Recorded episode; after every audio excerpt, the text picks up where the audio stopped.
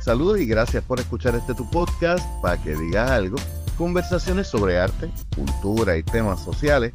Traído ustedes gracias a Virriola en el Bypass de Ponce, nuestra casa, donde cada dos meses estamos teniendo nuestros eventos arte y birras, poesía, música, tapas y las mejores birras locales y, e internacionales en el Bypass de Ponce, la gente de Virriolas y también la Casa de la Poesía en el área metropolitana, The Poets Passage en el 203 de la calle de la Cruz, recuerda, Lady, todos están, te esperan ahí todos los martes de 7 de la noche en adelante para unas noches de poesía hermosísimas y también 7 días a la semana están abiertos al público, también tienen una hermosa exposición de pinturas y una excelente librería de poemarios. Y hablando de poesía, hoy me acompaña el compañero poeta Gerardo Miguel Rivera Santiago y otras hierbas. Mi hermano, ¿cómo estamos? Saludos, hermano. Gracias por la oportunidad y saludos a todos tus oyentes. Nosotros tenemos una historia bien funny y es el hecho de que publicas tu primer poemario de del cual vamos a estar hablando hoy a través de la Maruca. Y cuando Marieli se había enterado que tú estabas escribiendo, me dice, ¿sabes qué? Tengo un compañero de trabajo que te conoce. Y de verdad, me dice, sí, Gerardo, yo.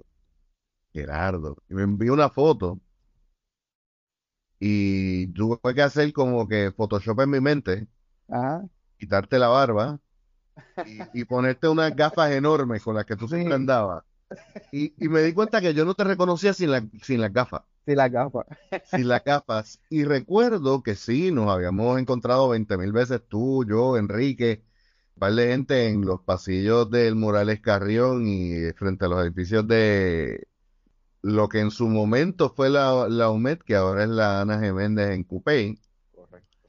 Y recuerdo que sí, sabía que tú escribías, pero tú eras de los pocos que yo sabía que escribía, pero siempre me quedé con la curiosidad y vengo a escucharte ahora y leerte casi 15, 20 años después, ¿no?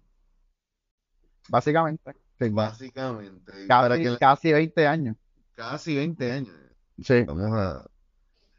Wow, sí, ya somos hombres de media edad y, y han pasado muchos años, pero vamos para que la gente te vaya conociendo. ¿Qué tal si comienzas con un poema, por favor? Seguro que sí. Este se titula tres tiempos espigados. Estatus, perdido, amor, o tal vez panorama temporalmente extraviado que dilata los cansados ojos miopes por la búsqueda de amor. Estatus, perdido, era el desgano del olvido, el tiempo y todas sus arenas, el deseo y sus anhelos, el recuerdo de su memoria de amarte, a ti, y creo que con ella mis ganas de ti. Estatus, primavera perdida en el desgano del olvido, primavera expirada, que los infernales fríos del invierno me acojan en sus helados brazos, que purifiquen mi ser o que me maten en un intento.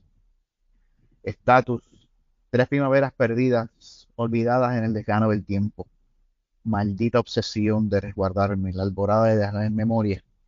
Me sonríes, me hablas, me miras, me traspasas el alma, me odias y me amas de nuevo en tres tiempos espiados. Estatus, tres primaveras perdidas y olvidadas en el descano del tiempo. Condena para quien se atreva a amar. Condena para quien se atreva a amar. Este poema es parte de tu poemario titulado estaciones de inquerencias y otros boletos patéticos de un corazón espigado. Traten de decir eso tres veces rápido. Y recientemente tuvimos la oportunidad de estar en la presentación de, de este poemario en el Poets Passage. Y fue bien interesante escuchar estos poemas porque, número uno, como tú bien aclaras en, en la presentación, muy específicamente lo dices, estos poemas trabajan con el yo que ya tú no eres. Correcto. Vamos primero, antes que cualquier cosa, y es creo que obligatorio y necesario. Hablemos del, del título. Estaciones de inquerencias y otros boletos patéticos Ajá. para un corazón espiado.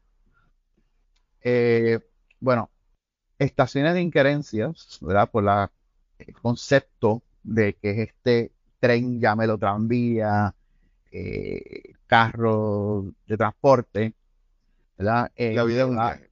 Exacto, este viaje de la vida eh, que va eh, cargando a esta persona que está hablando de ustedes en estos momentos, ¿verdad? Como pasajero. Y como pasajero tengo también mi equipaje y voy deteniéndome en estas paradas, en estas estaciones, donde voy repasando o revisando todas estas inquerencias. Claro, el, título también se presta de la siguiente forma, ¿verdad? Están jugando con esta ambigüedad de estaciones como paradas, pero estaciones de estados emocionales, ¿no? Eh, y de ahí surge más o menos la idea. Siempre se había trabajado, o por lo menos lo que la experiencia que yo había tenido en la lectura, eh, también en el cine, ¿verdad? Cine viene siendo básicamente un medio literario visual. Eh, el, el tren, el concepto del tranvía, el tren como parte de ese proceso de dolor, pues yo la- lo intenté hacer de otra forma, no es el tren como tal de la vida, sino son las estaciones, ¿verdad? La vida voy en, eh, voy en este viaje, pero son las estaciones las que nos, nos marcan, ¿no? Es donde Y- uno se detiene. Exactamente, donde uno para, donde una hace parada, se detiene y, y experimenta lo que va a experimentar y se trepa de nuevo, se monta, ¿verdad? O, o- o hace, o accede a este, al carro que llega, al tren que llega y ahí vamos a la próxima parada o estación. Y para entrar a estas, a estas, estos trenes, a estas, ¿verdad? Para estos viajes necesito un boleto, tengo que pagar el, el fare, ¿verdad? Así que de ahí es que vienen estos boletos patéticos, ¿verdad? Quiero detenerme en esa palabra.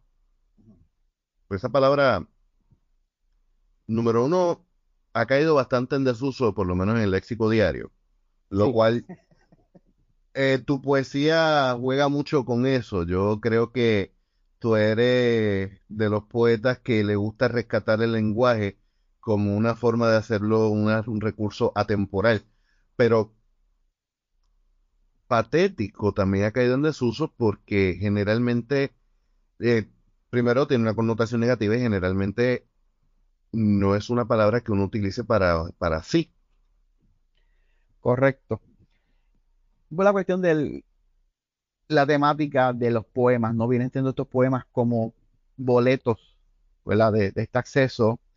eh, y uno los lee y uno podrá pensar a primera instancia, oye, pero esto, esto suena como medio clichoso, o medio como que, que sentimental, o hasta una pena que raya en eso mismo, ¿no? En eso patético, en lo que fue una pena con, con un poco de...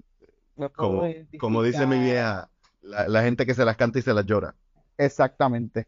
Me estoy quejando, ¿verdad? Y estoy llorando y tengo todos estos boletos patéticos. No me bajo del tren, sino sigo con los mismos boletos buscando otros boletos patéticos, terminando esta travesía, ¿verdad? Este, con, con este, este libro lleno de, de, de boletos sobrantes.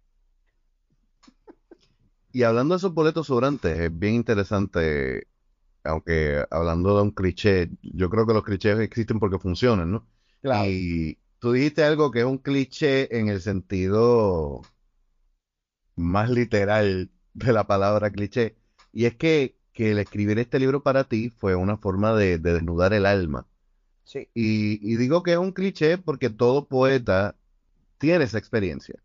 Yo creo que un- una cosa que a mí me impresionó mucho de la conversación en el podcast que tuve con Lady, eh, la dueña del Poets, es que ella dice, un poeta necesita ser honesto.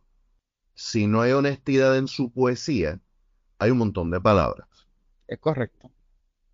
No hay forma de, de identificarse con, con el poeta. Tú no puedes verte en, en la poesía si, si no hay honestidad y la gente se da cuenta cuando hay honestidad. No importa el, el grado de conocimiento que pueda tener de, digo, en mi experiencia, ¿no? De, de poesía o literatura, tú estás leyendo algo sobre un Mm. tema específico y tú dices, este tipo no sabe lo que está hablando, sencillamente no, no, no, por lo menos no en mi experiencia, no logro identificarme con él. Por eso fue que comenté, en, como tú escuchaste, estábamos allí en la presentación, que esto para mí, utilizando ese verbo eh, e, este, nuevo, es un acto desnudatorio, este, porque no es lo mismo tú pararte y, y, hacer, dar clase o hablar a un público de un tema específico, a tú básicamente hablar de ti, desnudarte sin quitarte la ropa. Y fue, es, una experiencia bien eh, interesante a la misma vez eh, invasiva. Sí, ¿no? Eh, Rudy Francisco, el poeta, creo que es dominicano-americano, tiene un poema donde él habla de que él estuvo teniendo esta relación romántica con una stripper. Y él le dice, la única diferencia es que tú usas un tubo y yo uso un mic stand. Exacto. Pero los dos nos desnudamos Nos para... desnudamos igual. Y nos desnudamos en realidad hasta cierto punto para entretenimiento y placer del público. O sea, hay un acto, creo que Marieli lo llama un acto masturbatorio. El acto masturbatorio. Porque sí, hay una cuestión de un release, hay una cuestión de, placer. de un placer personal. Y, y- y es bien importante que, que el acto de escribir es un placer del poeta. Correcto. El acto de leerlo es el placer del, del lector, del público. Pero hay dos personas que están teniendo una experiencia por separado con una conexión ahí. Sí. Y tú dijiste algo muy importante.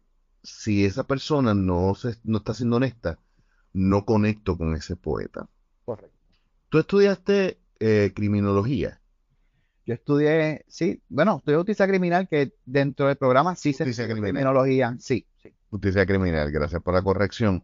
Tú y yo estamos en ese corrido de los que nos encantaba la poesía, pero no nos dedicamos a estudiarlo. Y yo estudié, yo me fui a estudiar trabajo social. Pero eso no quiere decir que no haya sido algo que nos apasionara, que nos moviera, porque obviamente tú escribes desde siempre. Lo que pasa es que no compartías eso. Correcto. Era bien para ti. Sí, sí, definitivamente. Por eso mismo, por el acto desnudatorio, porque es que yo no me sentía en aquel momento de los 23, 22 años cómodo mostrando las cosas que estaba escribiendo. Primero pensaba que a lo mejor no era muy bueno. Segundo, de ahí pues escribía cosas que yo decía, si la gente lee esto va a pensar, este tipo, no está tostado, este tipo está en un viaje.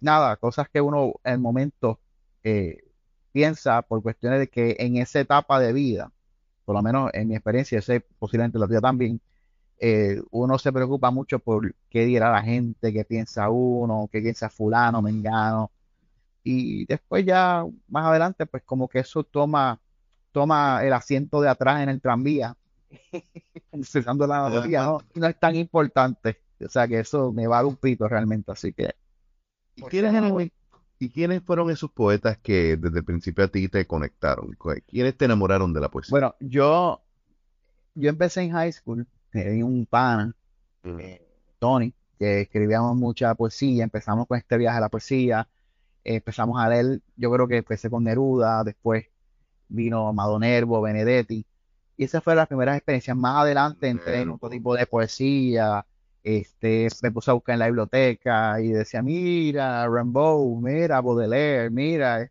todos estos pues, poetas malditos, ¿verdad? Eh, ¿A ti te gustan los poetas de las líneas largas? sí, es correcto. ¿A ti te gusta el poeta, yo no diría verborreico, pero sí verboso? Sí, ¿no? O sea, porque una cosa, una cosa es ser verborrea y hablar por hablar, pero ¿a ti te gusta alguien que, que lo desmenunce, que, que, que no lo deje a mitad? Sí, que me dé, dame, dame, dame la, si me vas a dar la sangre, dame la herida, dame cómo fue, qué fue lo que pasó. Este, después seguí con, empecé a explorar entonces otro tipo de poesía también hispana, este, entré en también lo que es la generación del 27, sobre todo Jorge Guillén, eh, Claro Lorca, que no puede faltar. Y poco a poco. Jorge Guillén, tengo que buscarlo, fíjate. Sí, es de la generación esta, 27, Lucho Díaz viene a Puerto Rico, eh, en- lo que dijiste Jorge, Jorge Guillén y pensé primero en Nicolás Guillén. Sí, todo el mundo le pasa lo mismo. Hay gente, hay- hay gente que me corrige, hay gente que me dice, no, no, es Nicolás. Y no, yo sé que es Nicolás, que es cubano, no, pero este es español, este es otro Guillén. Son- sí, no, por eso que cuando, cuando dice cuando dice generación del 27, sé que no estás hablando de Nicolás Guillén, porque Claro. pero y, y qué gracioso que te lo corrían, ¿verdad? Porque Y la gente lo hace de buena fe. Nunca, o sea, nunca he tenido la, experiencia de personas que me digan, chicos, estás mal, eh, tú sabes, es, es Nicolás. Siempre la gente, no, yo creo que estás equivocado. ¿Te refieres a Nicolás? Y yo, no, no, yo sé que eres Nicolás. Es Jorge.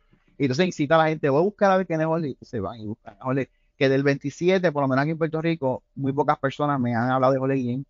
Y yo puedo entenderlo, no era un poeta tan conocido como el de Platero y yo, creo que era Ramón, Ramón Pérez Jiménez, ¿no? No me sé que es Ramón, pero no sé el nombre completo. Sí, este, Confesión, de hecho, yo no he leído Platero y yo. Qué bueno. De verdad, no es que sea malo, pero realmente, pues, eh, de ver en la escuela realmente no, no es una, algo trascendental. Sí, yo, sí, no, pero fíjate, hay- No para mí, no quiero ofender a nadie que le guste, ¿verdad? Platero, ¿verdad? claro, ¿no? Y, y también es que yo creo que hay libros que es bueno leerlos y necesario leerlos, pero hay que leerlos como que en un momento en específico. Correcto. Porque, por ejemplo, quien a mí me enamoró de la narrativa, nunca, nunca me ha aprendido el, el nombre del autor o la autora, eh, pero yo recuerdo que el primer libro que yo leí por, por la escuela, que lo leí dos veces, fue El Polizón del Ulises. Sí, esa es Ana María Matute, es ese, ¿verdad? ¿O no? Matute, sí. Sí, Ana, Ana María María Matute, que se llama. Eh, Juan Ramón Jiménez, Platerillo. Juan Ramón Jiménez. Juan Ramón Jiménez, que dio clase en Puerto Rico, de hecho, se ganó el premio Nobel y quien lo fue a aceptar, porque él no, él no fue, porque estaba, creo que era, estaba una depresión, fue Jaime Benítez, de la UPR. Sí, sí.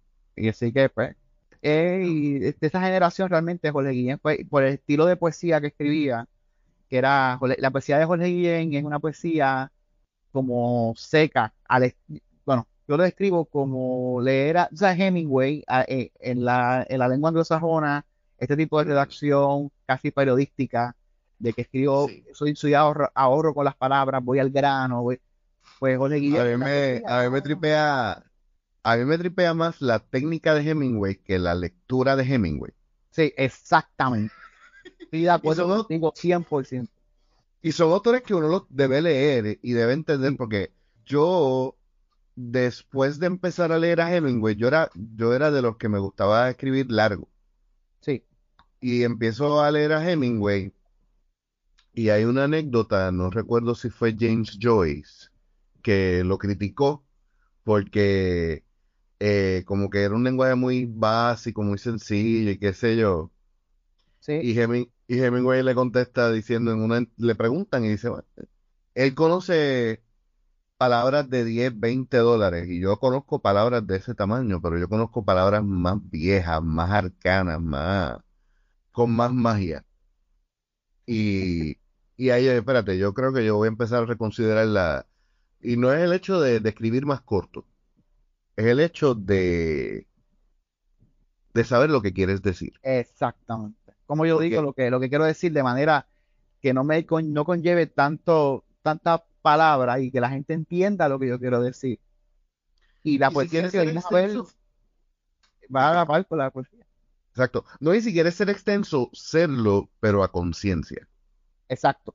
Que fue una cosa que me interesó de tu poemario, porque leyendo tu poesía, yo, yo leo a, Ner- a Amado Nervo, Sí, yo leo eh, estas influencias de estos poetas de, de primera mitad del siglo XX, de España específicamente de, y de Sudamérica, pero, pero leo mucha poesía española en, en tus influencias.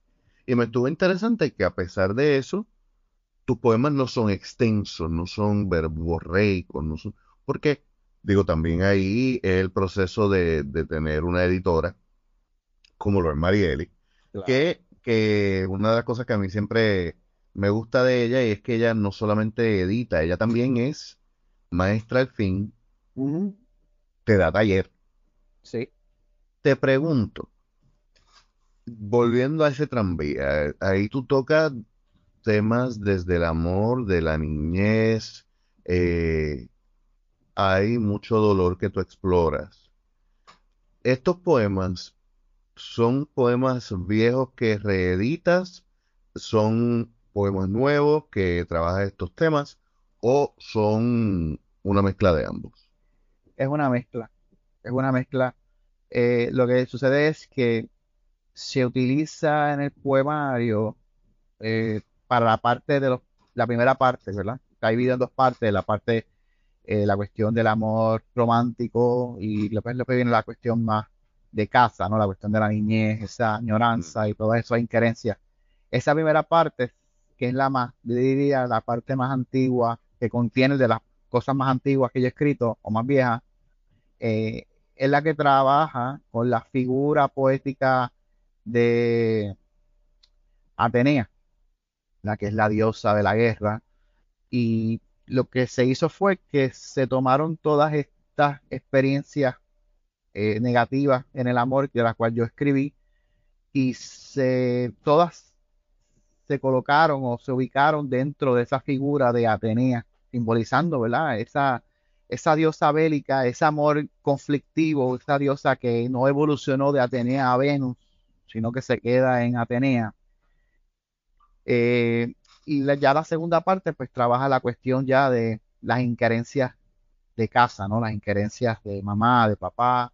Trabaja también el libro la cuestión de la inquerencia de la vida, trabaja la inquerencia de manera tal vez sarcástica, jocosa, la inquerencia de la muerte misma, ¿verdad? El personaje poético sigue un encuentro, ¿verdad? Que, la muerte le dice, no negro, tampoco vas, te quiero.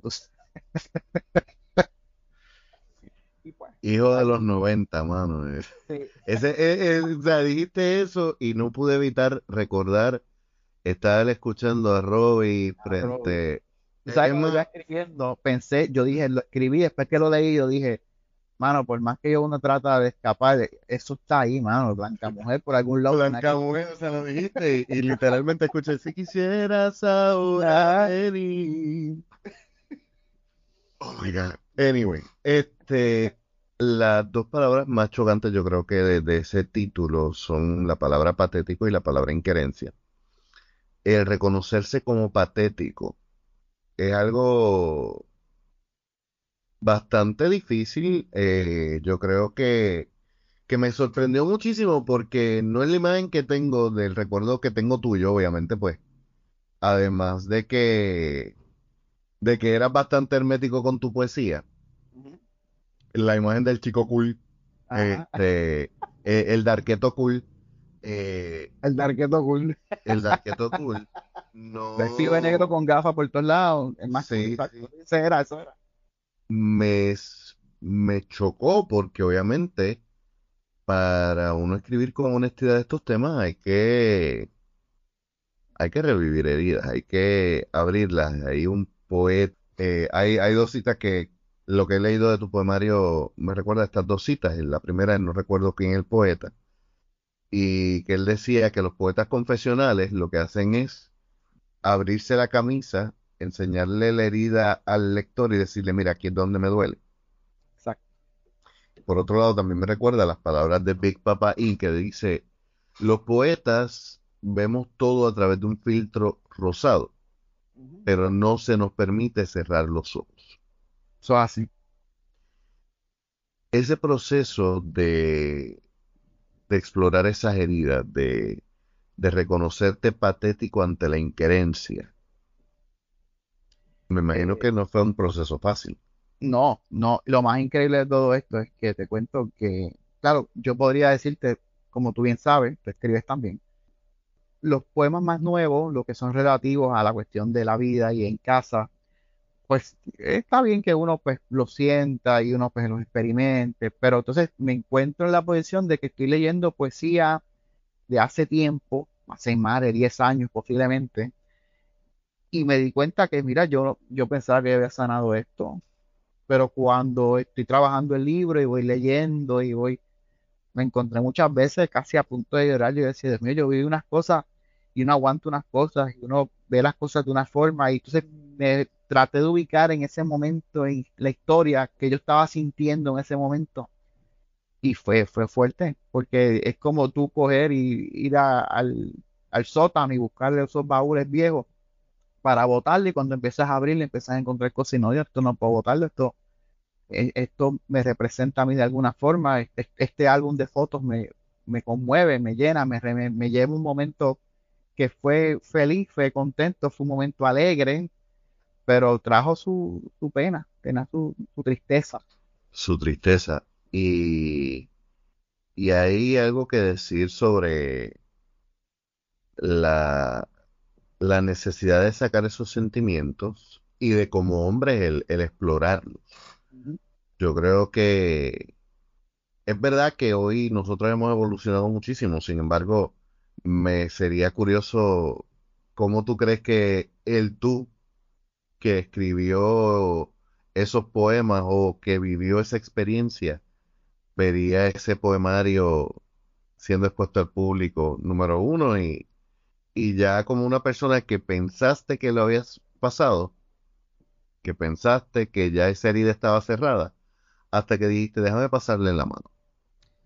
Un viejo patético, yo me vería, eh, sinceramente, como, como un viejo patético. Yo creo que si yo de 19 a 20 años me viese ahora mismo, supiese que yo estoy escribiendo un libro sobre cosas que él escribió, está escribiendo, yo creo que la reacción sería insultarme, después afeitarse la cabeza, eh, eh, cambiarse el estilo de vestimenta y cambiarse de universidad y aquí no pasó nada.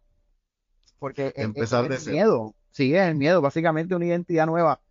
Eh, es, un, es, la cuestión de, de, de, volvemos, el acto de naturaleza requiere una madurez que en aquel momento emocionalmente yo no me atrevía a hacer una cosa así. Entonces, básicamente, es revelarme al mundo, abrirme, como tú bien dijiste, abrir mi pecho y mira, aquí está, en las heridas. Este, y yo sencillamente a, esa etapa de vida, en esa etapa de vida, yo jamás, jamás hubiese imaginado una cosa así.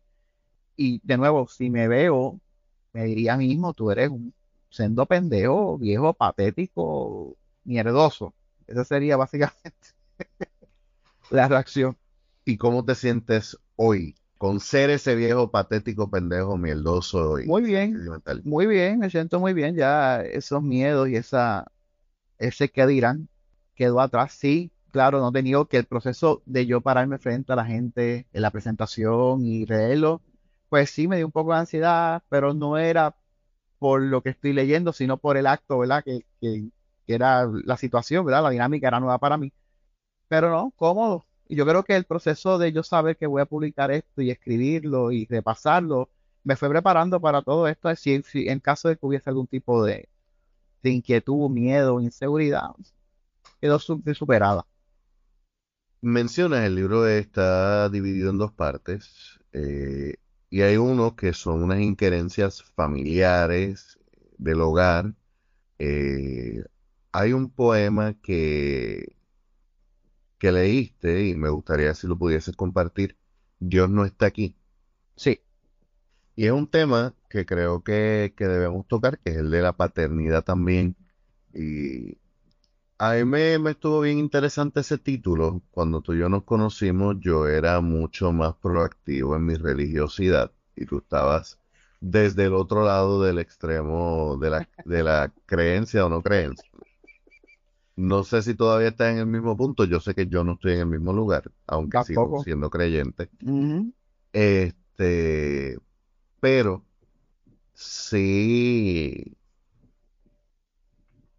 sí me parece que, mucho de, esa, de en aquel momento, tu, tus cuestionamientos contra Dios no era algo que me eran desconocidos a mí porque yo tenía los mismos cuestionamientos, yo simplemente no dejaba de creer, lo cual quizás a veces lo hacía más difícil. porque tú lo resolvías diciendo, esto no puede existir y es como que no, mano. No, eh, it's more complicated. Ajá. La fe lo resuelve, créelo por fe y ya.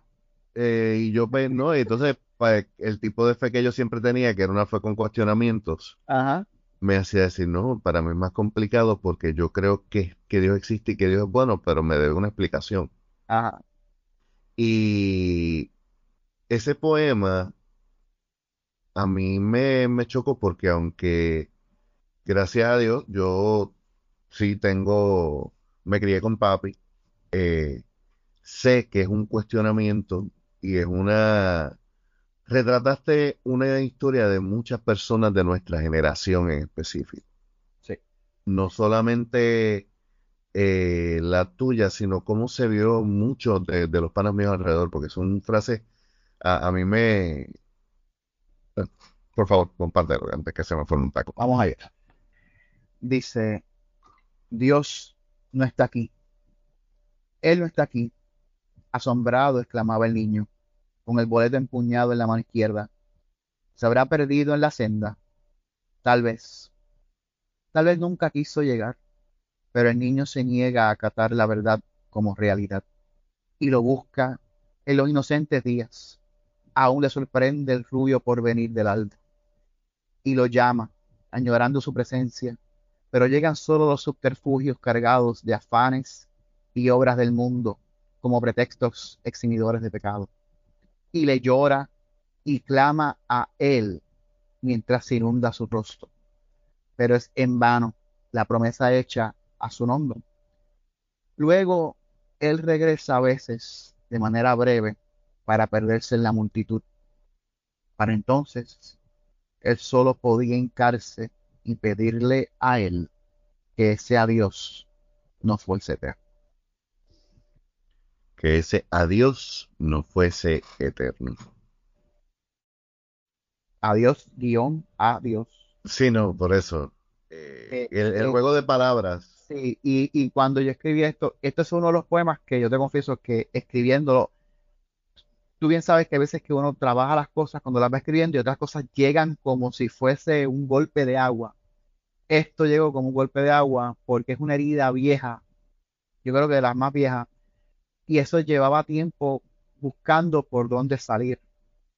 Y cuando me siento a escribirlo, de verdad que eh, sentí escalofrío, sentí, vino todo esto como un balde, todos estos recuerdos, como me mojaron como balde de agua fría. Y empezó el llanto, yo escribiendo esto, estas heridas, este niño sale. Poema eh, relativo a la relación con mi papá. El poema tiene el pronombre él utilizado de manera bastante creativa en el sentido de tengo, tengo tres él. Hay, hay, tres tres ahí está el, el, el tú, él, Ajá, tu papá, él, y la idea de él como un dios. Como Dios. Está él minúscula, soy yo. Él en mayúscula con acento, es mi papá. Uno de los nombres de Dios es él. El, que Elohim. utilicé él. eh, y son, pues, y si después que lo escribí y lo miré, dije, esto es casi eh, la, la Trinidad. O sea, tengo el Padre, el Hijo, y, y, y si vienes a ver. La cuestión. y, y la, y la verdadera deidad que sería. Ah, exact- exactamente. Cosas que surgen, ¿verdad? Y, y, pues, nada, es, es parte del proceso.